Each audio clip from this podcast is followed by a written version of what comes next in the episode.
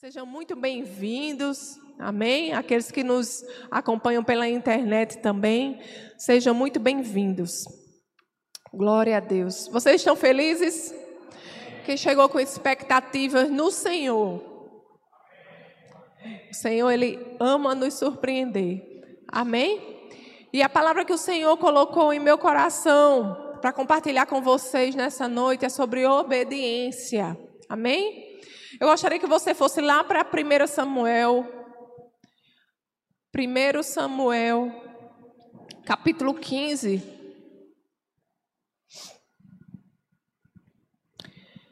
Verso 22.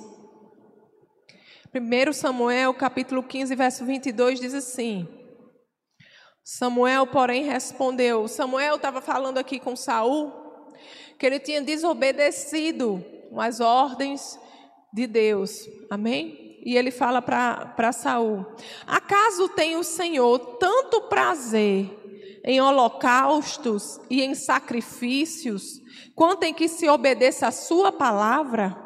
A obediência é melhor que o sacrifício, e a submissão é melhor do que a gordura de carneiros.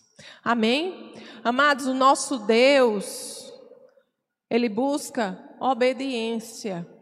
Amém? Ele busca um coração obediente. Aqui ele está falando que a obediência é muito melhor para Deus do que religiosidade. Obediência é muito melhor do que você vir à igreja todo domingo porque é domingo. Ou você vir toda quarta-feira porque é quarta-feira. Amados, porque a verdadeira obediência vem de entendimento. Por que nós obedecemos? Por que nós obedecemos a Deus? Por que nós temos que obedecer a Deus? Amém? Lá em Deuteronômio.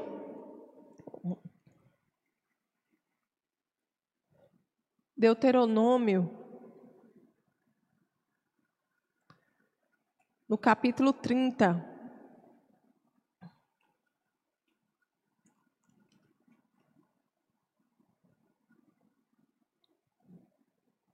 Verso 19.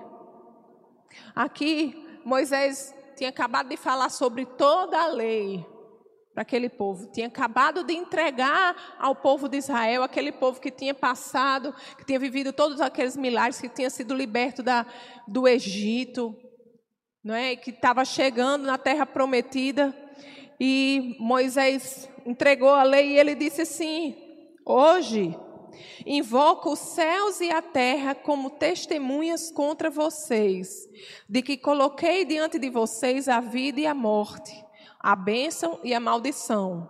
Agora escolham a vida para que vocês e os seus filhos vivam. Amém? Amados, o nosso Deus, ele é o mesmo. Ele não muda. E Deus, ele continua nos dando esse poder de escolha. De nós escolhermos entre a bênção e a maldição, entre a morte e a vida. Deus nos deu um livre-arbítrio e Ele respeita o nosso livre-arbítrio. Amém? O que nós escolhermos, nós, nós, estamos, nós iremos colher daquilo que nós escolhermos. Amém? É, é importante a gente saber que Deus, ele está em todo momento nos dizendo o caminho a seguir, não porque Ele precisa de robôs ou porque Ele gosta de mandar na gente. Não. É porque Ele está dizendo, meu filho, minha filha, nesse caminho aqui você tem paz. Nesse caminho aqui você tem proteção. Nesse caminho aqui você tem segurança. Nesse caminho você tem provisão. Escolha esse caminho. Nesse caminho você tem vida, nesse caminho você tem cura, nesse caminho você tem libertação. Escolha esse caminho. Mas mesmo assim, a gente pode escolher outro caminho. Deus está sempre no mesmo lugar. E ele diz: Eu estou aqui. Nós é que nos desviamos. Nós é que saímos da nossa posição. Aí, às vezes, nós tomamos outros caminhos, nós tomamos outros direcionamentos que não são aqueles de Deus. E algumas coisas começam a acontecer diferentes daquelas que nós planejamos.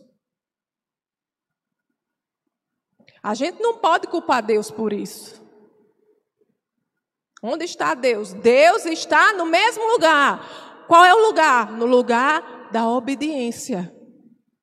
Ele sempre diz: esteja aqui, esteja aqui comigo. A presença de Deus, amados, o caminho do Senhor é como um guarda-chuva, onde nós estamos protegidos.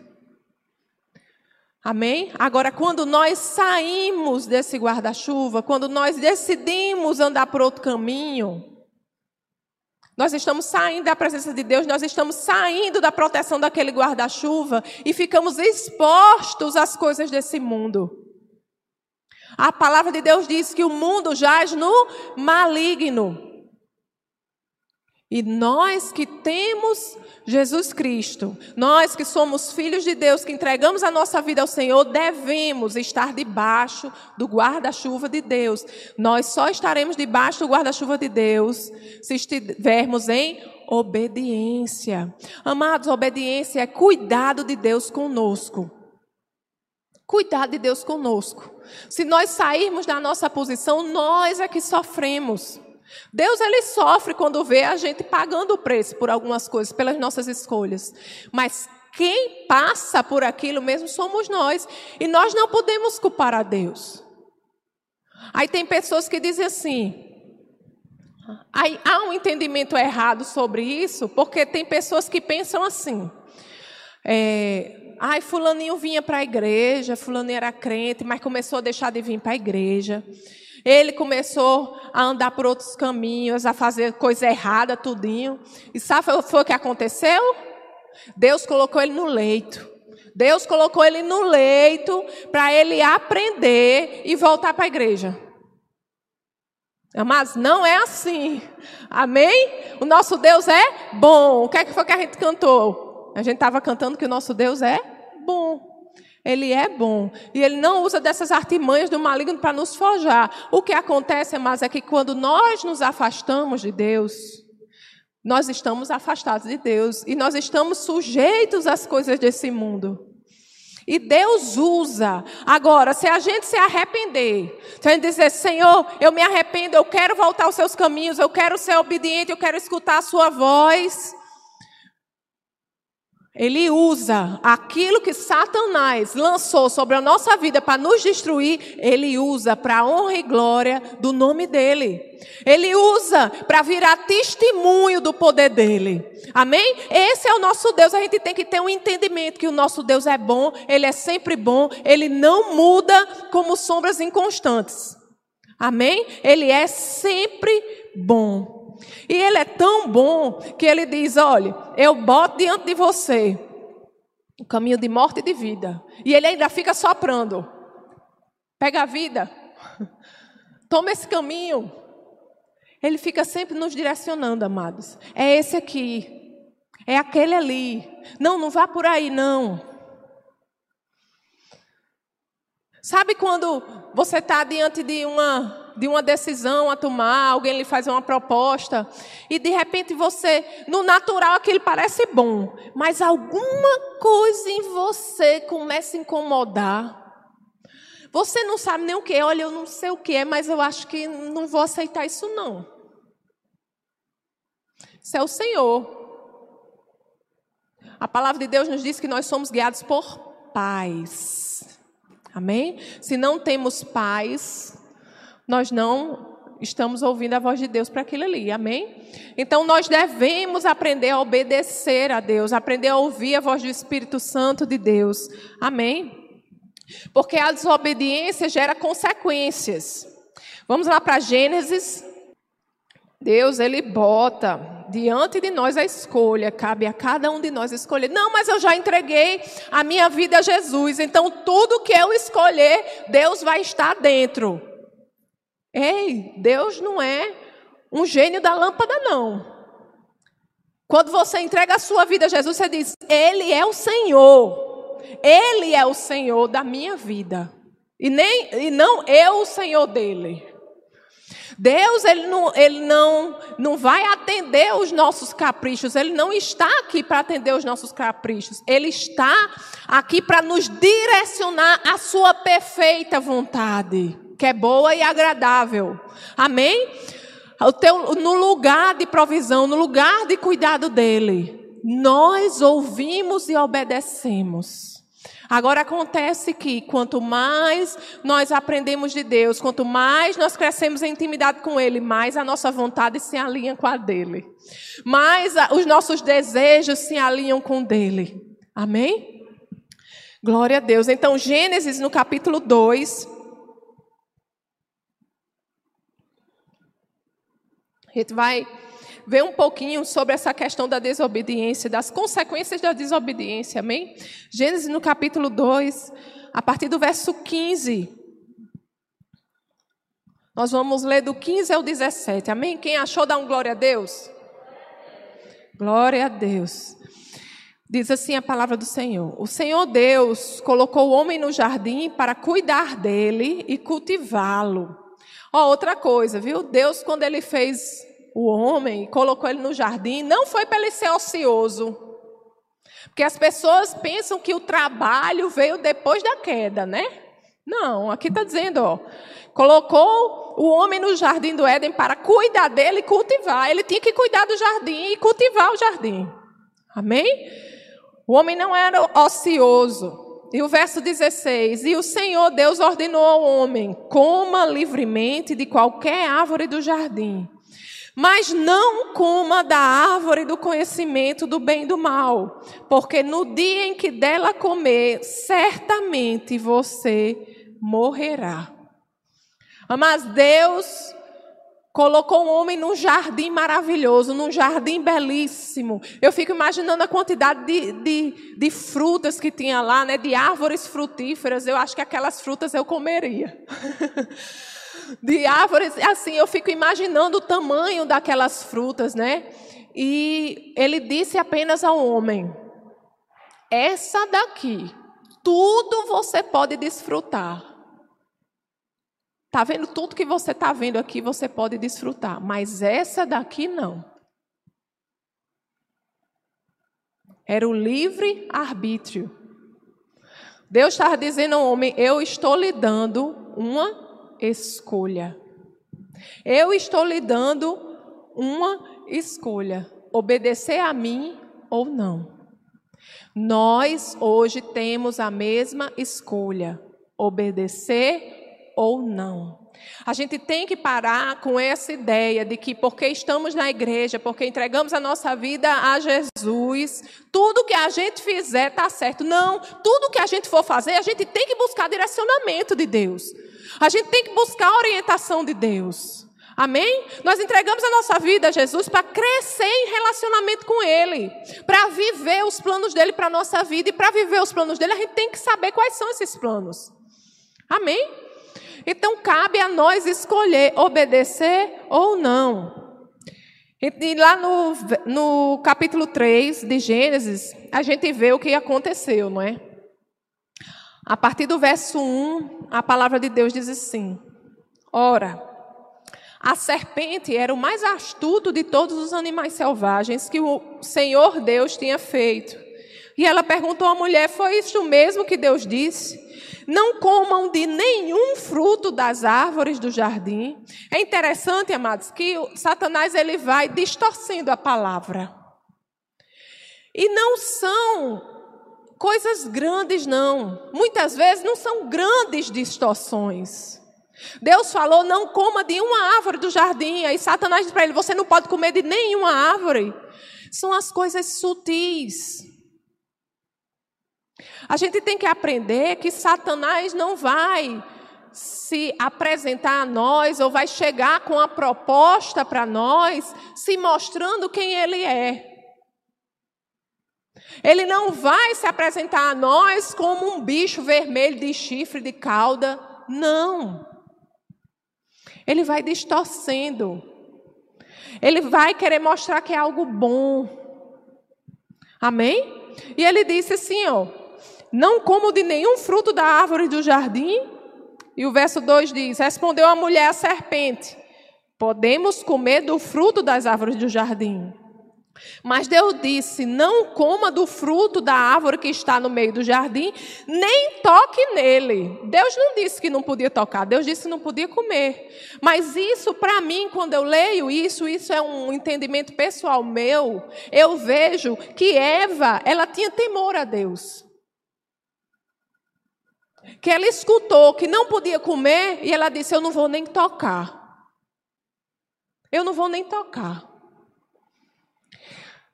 E ela continua: do contrário, vocês morrerão. Foi isso que Deus disse. E a serpente diz no verso 4: Disse a serpente à mulher: certamente não morrerão. E a serpente continua falando isso para nós no dia de hoje.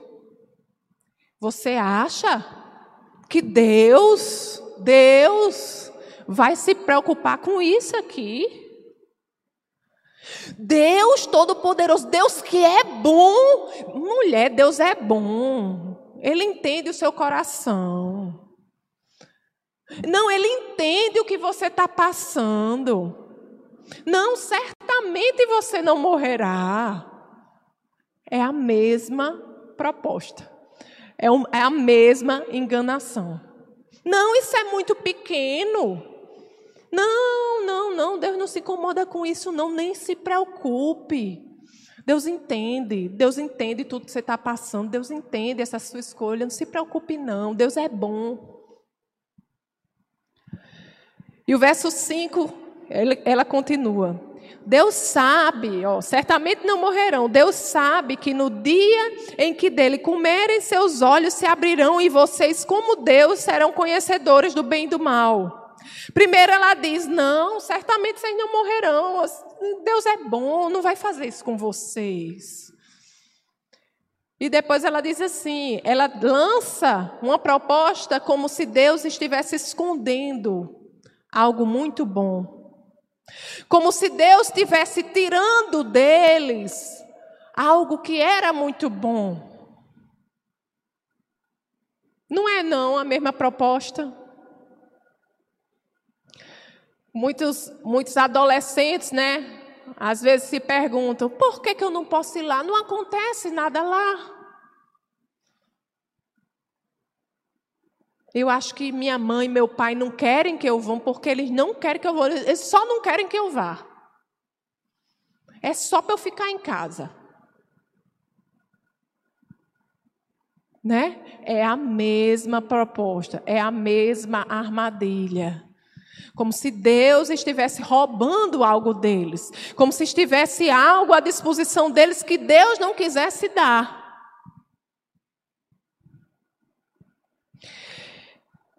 E o verso 6 diz assim: quando a mulher viu, e a mulher escutando aquelas propostas da serpente, quando a mulher viu que a árvore parecia agradável ao paladar, era atraente aos olhos e, além disso, desejável para dela se obter discernimento, tomou do seu fruto, comeu e o deu a seu marido, que comeu também.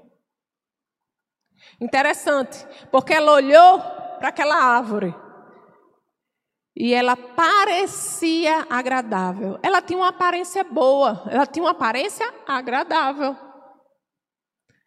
desejável, era, era é, atraente aos olhos. Amados, isso nos ensina que nem tudo que aparenta bom vem de Deus.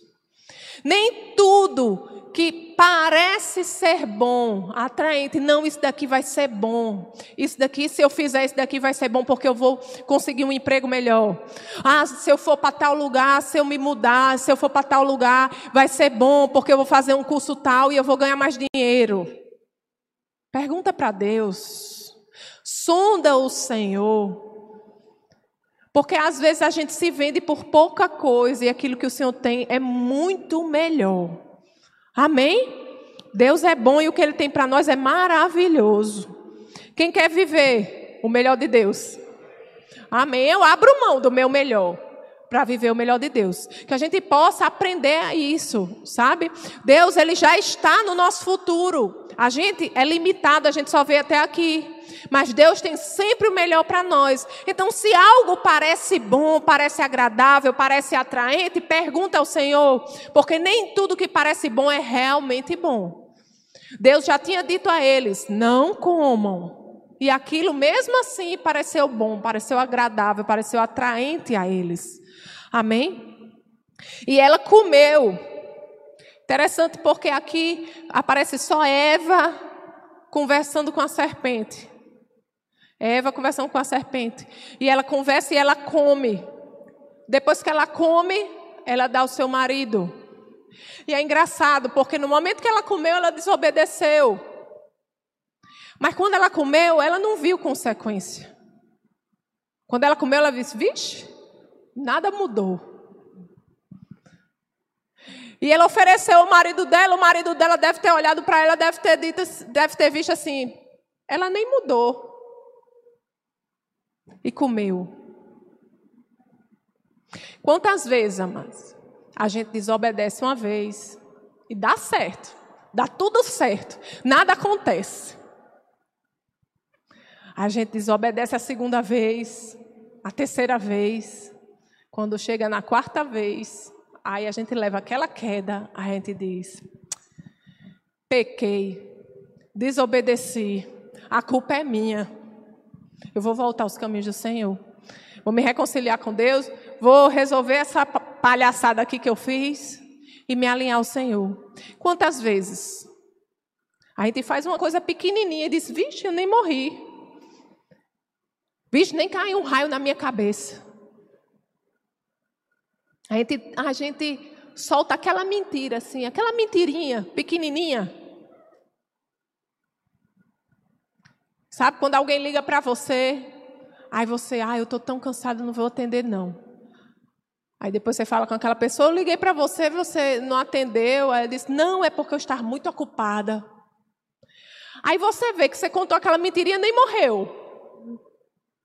Aí daqui a pouco você conta outra mentira, também não morre. Conta outra. Mas lá na frente, o que estava oculto é revelado. E a gente vê o resultado do pecado, não é? E o primeiro resultado do pecado é a vergonha. O verso 7 diz assim: Os olhos dos dois se abriram e perceberam que estavam nus.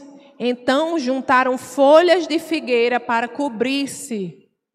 A vergonha.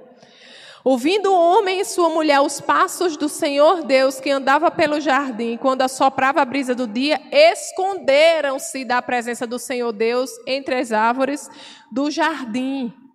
Vergonha.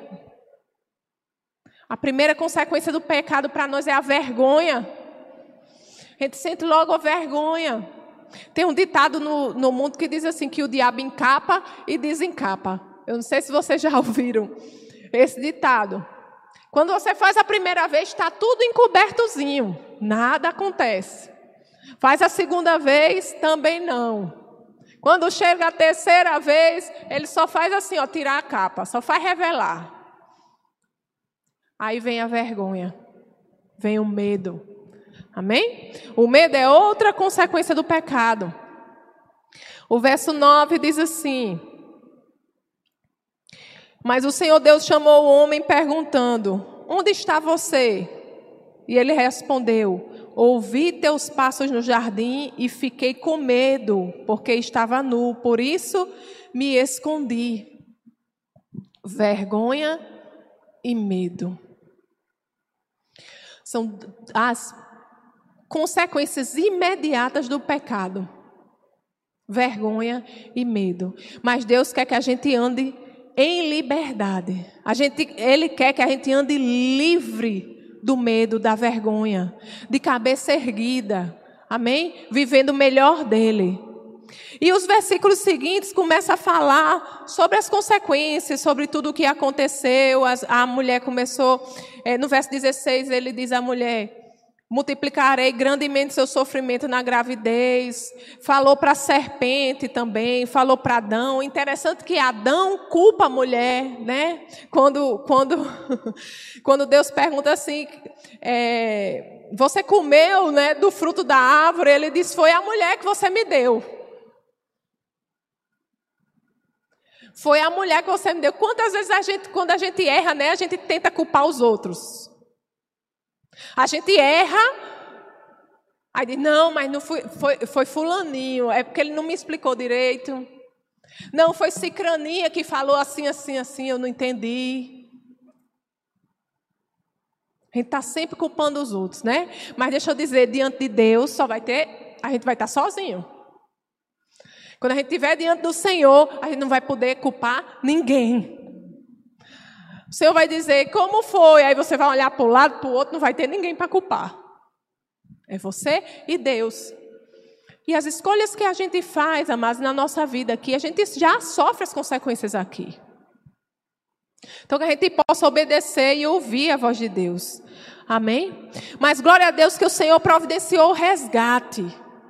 Mesmo com aquela, com todo o pecado, por causa de Adão, o pecado entrou no mundo, a terra foi amaldiçoada, não é? O homem teve a essência do pecado, mas no verso 21 a palavra de Deus diz assim: O Senhor Deus fez roupas de pele e com elas vestiu Adão e sua mulher. Adão, antes de se encontrar com Deus, ele tinha feito vestes de árvore, né, de folhas. E agora Deus fez vestes para eles de peles de animais. Foi a primeira morte física. Foi o primeiro derramamento de sangue. E Deus estava dizendo: Eu vou providenciar o resgate.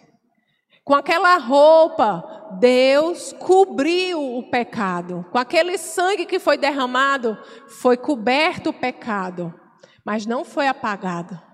Mas veio um que apagou os nossos pecados, apagou toda injustiça, tudo aquilo que nos separava de Deus, tudo aquilo que o pecado de Adão trouxe para a nossa vida, Jesus levou. Amém? Aleluia. Glória a Deus. Eu posso ouvir um glória a Deus, não? Amém. Lá em Colossenses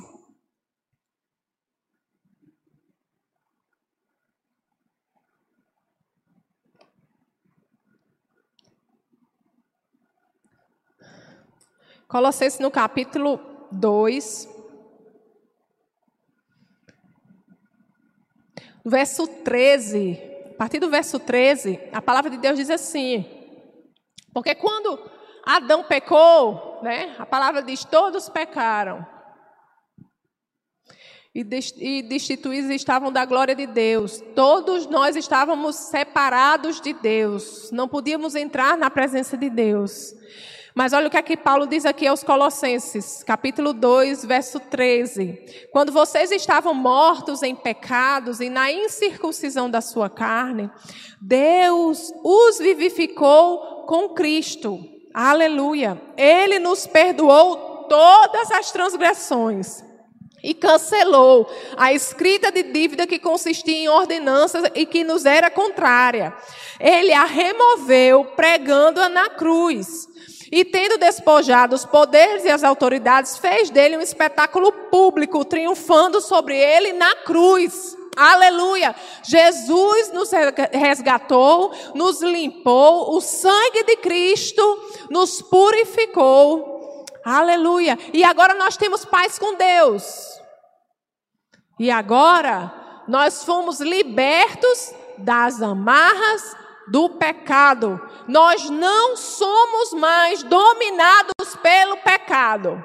Aí tem gente que diz: Não, mas eu desobedeci porque você sabe, eu sou um pecador. Ei, Cristo lhe resgatou.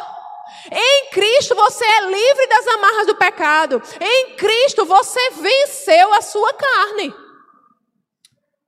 Aleluia. Nós temos que viver essa realidade, amém? Nós somos livres. Você pode dizer comigo, eu sou livre? Aleluia! Agora diga assim como quem acredita realmente: eu sou livre. Amém, aleluia. Romanos no capítulo 8. Glória a Deus. Romanos capítulo 8. Verso 1 e 2. Diz assim: Ó, para aqueles que estão em Cristo, portanto, agora já não há condenação para os que estão em Cristo Jesus. Porque por meio de Cristo Jesus, a lei do Espírito de vida me libertou da lei do pecado e da morte. Nós somos livres. O pecado não pode nos dominar. Nós somos maior do que ele. Aquele que habita em nós é maior do que aquele que está no mundo. Agora nós temos que aprender a submeter a nossa carne. Amém? submeter a nossa carne à vontade de Deus. O verso 5, Romanos 8, verso 5, diz assim, a partir do 5: Quem vive segundo a carne tem a mente voltada para o que a carne deseja. Mas quem vive de acordo com o Espírito tem a mente voltada para o que o Espírito deseja. A mentalidade da carne é morte. Lembra? Caminho de vida e caminho de morte? A mentalidade da carne é morte, mas a mentalidade do espírito é vida e paz. Aleluia. A mentalidade da carne é inimiga de Deus, porque não se submete à lei de Deus nem pode fazê-lo. Quem é dominado pela carne não pode agradar a Deus.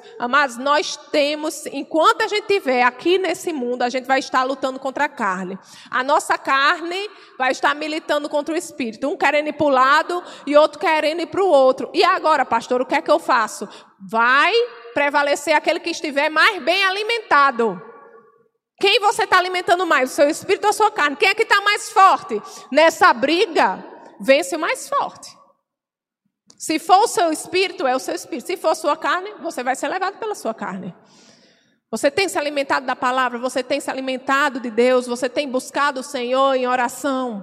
Nós vivemos tempos difíceis e muitas coisas nos levam para a carne. Se a gente não tiver cuidado, se a gente não vigiar, como a palavra de Deus diz, a gente entra na carne. Amém? Mas glória a Deus pelo Espírito Santo. Olha o que, aqui, olha o que a palavra diz no verso 9. Entretanto, ó, apesar dessa briga toda da carne e espírito, entretanto, vocês não estão sob o domínio da carne, mas do espírito. Dê um glória a Deus. Aleluia! Se de fato o Espírito de Deus habita em vocês, o Espírito de Deus habita em você? Habita em alguém aqui? Amém? Glória a Deus, então você é guiado pelo Espírito Santo de Deus. O Espírito Santo de Deus tem que ser mais forte. Amém? Aleluia. Se alguém não tem o Espírito de Cristo, não pertence a Cristo. Mas se Cristo está em vocês, o corpo está morto por causa do pecado, mas o espírito está vivo por causa da justiça. Amados, o espírito do Deus vivo habita dentro de você. Tá Tentação todo mundo passa. Todo mundo passa por tentação. Até Jesus passou por tentação. E como a gente vence? Como é que Jesus venceu? Com a palavra. Está escrito, está escrito, está escrito. Então nós devemos crescer no conhecimento da palavra, em intimidade com Deus e dizer: Senhor, obrigado, porque quando estou fraco, aí é que eu sou forte. Senhor, obrigado, Pai, porque eu sou, o Senhor em mim é mais forte do que essa tentação. Obrigado, Senhor, porque contigo eu venço. Obrigado, Senhor, porque eu sou forte. Obrigado, Senhor, porque eu posso todas as coisas em Cristo que me fortalece. E é assim que a gente vence. Aleluia. Com a palavra. Aleluia. E o verso 12 diz assim, de Romanos 8. Portanto, irmãos, estamos em dívida não para com a carne, para vivermos sujeitos a ela. Pois se vocês viverem de acordo com a carne, morrerão. Olha aí, caminho de morte, caminho de vida. Mas se pelo Espírito fizerem morrer os atos do corpo, viverão. Olha que interessante. A palavra diz assim, ó. Mas se pelo Espírito fizerem, quem é que faz? Diga, eu. Sou eu e você. Não é Deus, não, viu? Isso cabe a mim e a você. Cabe a mim e a você fazer morrer os atos do corpo, essas vontades do corpo. Aquilo, a carnalidade. Amém? O verso aí diz assim: fizerem morrer os atos do corpo, viverão. Porque todos os que são guiados pelo Espírito de Deus são filhos de Deus, pois vocês não receberam Espírito que os escravize, para novamente temerem. Lembra que Adão e Eva temeram? Ficaram com medo de Deus? É isso aqui que ele está dizendo. Vocês não receberam Espírito que os escravize para novamente temerem, mas receberam o Espírito que os adota como filhos, por meio do qual clamamos Abba, Pai. Aleluia! Nós não recebemos o espírito de escravidão. Ei, a escolha é sua, a escolha é minha. Cabe a mim e a você escolher. Nós não recebemos o espírito de escravidão. O Senhor, Ele nos chama para liberdade. Nós somos livres, nós podemos escolher, amém? E em Cristo nós vencemos a nossa carne, aleluia. E lá em Gálatas, vocês estão recebendo alguma coisa? Aleluia, glória a Deus. Gálatas no capítulo 5. O verso 19 fala sobre as obras da carne. Gálatas 5,19. E só para deixar claro, quais são as obras da carne? 5,19. São manifestas imoralidade sexual, impureza e libertinagem, idolatria e feitiçaria, ódio, discórdia, ciúmes, ira, egoísmo, dissensões, facções e inveja embriaguez, orgias e coisas semelhantes. E ele diz assim: Eu os advirto, como antes já os adverti. Aqueles que praticam essas coisas não herdarão o reino de Deus. Amados, nós vencemos a carne. Em Cristo nós vencemos a carne. Em Cristo nós conseguimos colocar a carne no lugar. Em Cristo nós temos força para colocar a nossa carne no lugar. Então nós não precisamos, nós não podemos nos deixar levar por essas coisas. Amém? E o verso 22 diz: Mas o fruto do Espírito é amor, alegria, paz, paciência, amabilidade, bondade, fidelidade, mansidão e domínio próprio. Contra essas coisas não há lei. Os que pertencem a Cristo Jesus crucificaram a carne com suas paixões e os seus desejos. Se vivemos pelo Espírito, andemos também pelo Espírito. Amém? Cabe a cada um de nós escolher. A palavra é clara. Existe uma guerra entre a nossa carne e nosso espírito. Mas a obediência, o lugar da obediência é o lugar de provisão, é o lugar de milagres, é o lugar de segurança, é o lugar de paz. Amém? Aleluia. E para encerrar, lá em João, no capítulo 15.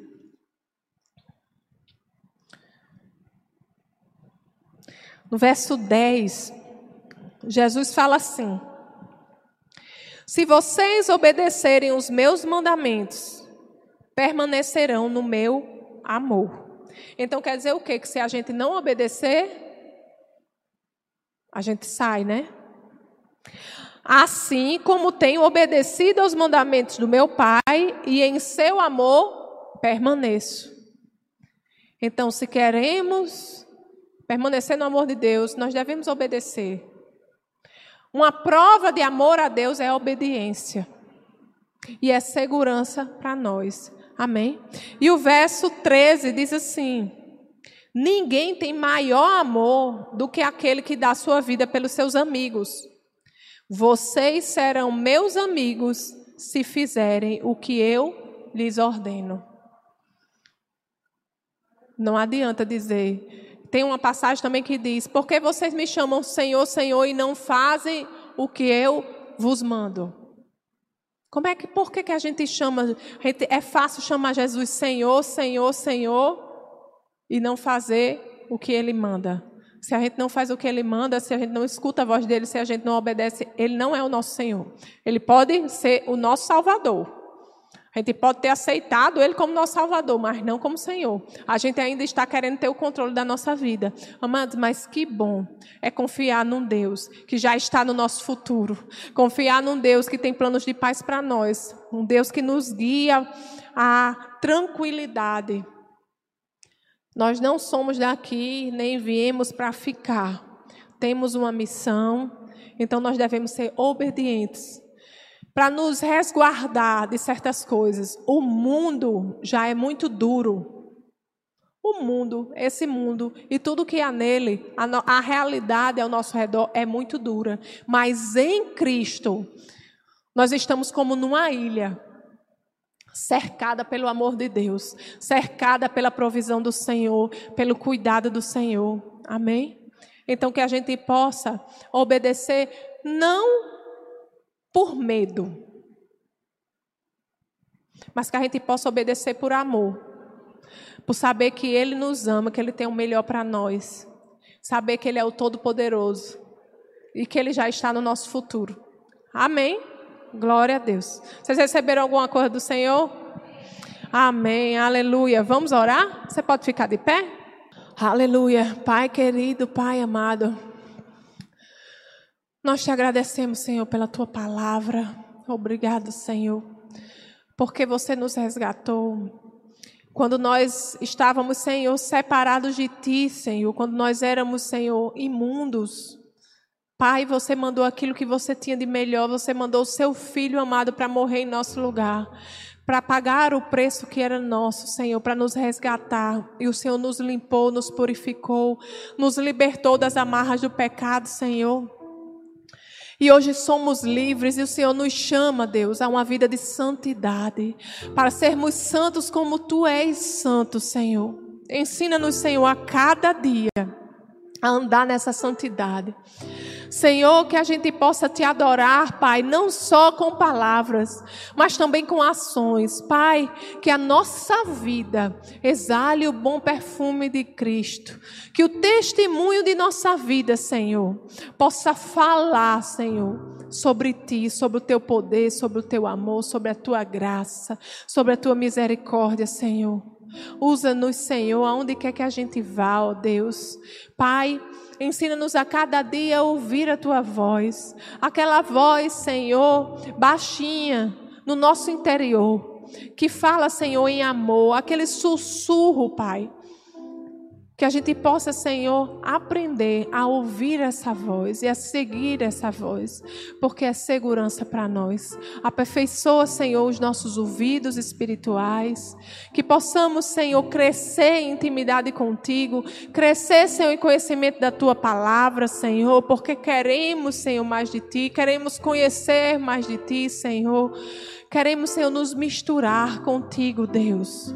Oh Pai, muito obrigado por essa palavra que é salvação para as nossas vidas. Obrigado, Pai, pelos planos que você tem para nós, que são planos de paz e não de mal. Nós confiamos em Ti, Senhor. E a Tua palavra diz, Senhor, que não são decepcionados aqueles que colocam a sua confiança em Ti, Deus. Nós confiamos em Ti, Deus Todo-Poderoso. Pai de amor. A nossa vida está em teu altar, Senhor. A nossa vida é tua, Deus. Tudo que temos, tudo que somos, Senhor, pertence a ti, Senhor. Tu és o nosso Senhor, o nosso Salvador, o nosso dono.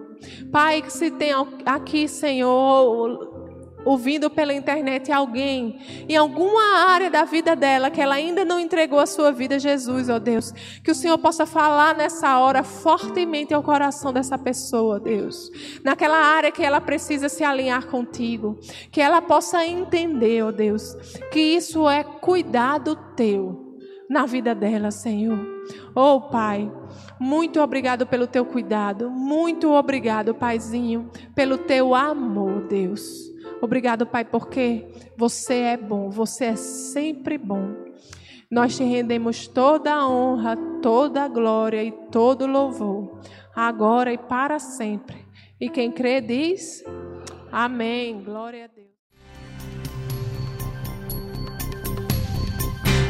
Essa foi uma produção do Ministério Internacional Defesa da Fé, um ministério comprometido em amar as pessoas, abraçar a verdade e glorificar a Deus. Para saber mais sobre o que fazemos, acesse defesadafé.org.